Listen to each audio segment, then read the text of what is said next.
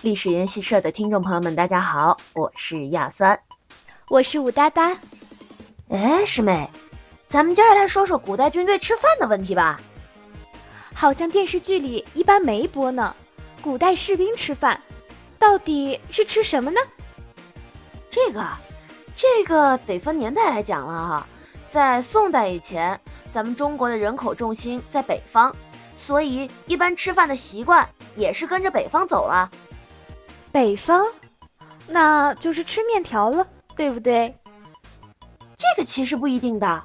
虽然小麦很早就传入了中国，但中国从商朝到唐朝，最常见的食品其实还是粟。粟，你知道什么吧？我知道，就是小米，有营养。可不只是有营养这么简单，因为小米非常容易保存。据说小米可以保存九年，大米只能保存五年，所以小米太适合当军粮了。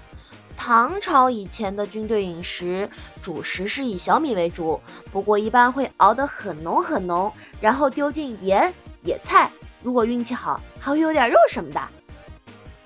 原来是这样呀，不过也对，军粮都需要保存时间长的。像《诸葛亮传》就记载。诸葛亮在病重之时，每天仅食三升。这个魏军统帅司马懿，他得知这个消息后，大喜过望，断言其将死也。意思是诸葛亮每天只吃这么点饭，恐怕离死不远喽。可你知道吗？魏晋的一升，精确的约合今天的零点二零二三公升，升是体积单位，三升等于零点六公升。现在问题来了，如果说诸葛亮吃的是咱们今天的大米，三升大米有一斤重，一天吃一斤，我的天哪！作为一个羽扇纶巾的文人，病重的时候每天吃一斤大米，居然还有人说他快死了，你信不信？咱们每天在食堂每餐也就只打二两饭吧。另外还有一个例子，就是在数百年之后的南朝梁后期，镇北将军江革被北魏的军队俘虏，一度遭到了虐待。文献里是说，日己脱粟三升，仅于性命。这里的脱粟就是去壳的小米。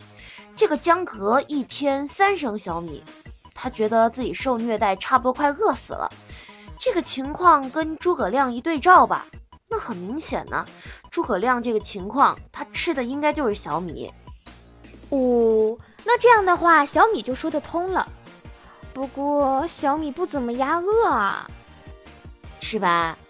当时正常人一天的饭量是六到七升，军队里一般分为两餐。宋朝以前铁锅也不常见呀，一般就是个陶罐，把小米啊、水啊，能弄到一切的干粮都装在里边煮。好艰苦的样子啊！随着时间轴到了文明发达的唐宋元明时代，面条终于普及了，馒头、炊饼也都有了。炊饼是武大郎卖的那个吧？和烧饼是一个东西吗？嗯，不对，炊饼其实就是馒头，你吃的那种烧饼当时叫糊饼。古代卖糊饼的人啊。他不晓得胡饼的原名，所以就改了个名字叫炉饼。所以说胡饼又可以叫麻饼，也叫炉饼，这就和今天四川的锅盔差不多。炊饼原来就是馒头，而胡饼就是烧饼。嗯，这回我再也不会搞混了。那说完宋元，接下来呢就是明清了。明朝军队里有一种方法，就是把米饭反。复晒成干饭，除去水分以后方便携带呀。吃饭的时候就浇入热水，那这个时候就可以吃了。哎，这不就是方便面里面的酱味包吗？嗯，确实，不过味道肯定没现在好，毕竟没什么油星嘛。古代的士兵真可怜啊，吃的这么差，还要跑来跑去去打仗，就完全看不到肉吗？那这样哪里还有力气作战啊？呃，也不是完全没有吧。军队中还是有宴会的，举行的时候当然会有酒和肉食，而且将领的亲兵平时也是能够优先吃到肉的，毕竟是领导的身边人嘛。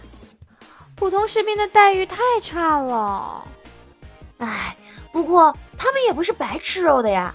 实际上，古代人由于缺乏动物性脂肪，普遍都有夜盲症，一到夜里就看不见东西啊。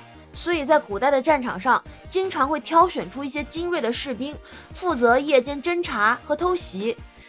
人家这个是把脑袋别在裤腰带上的工作，自然要多吃肉啊，不然多亏啊。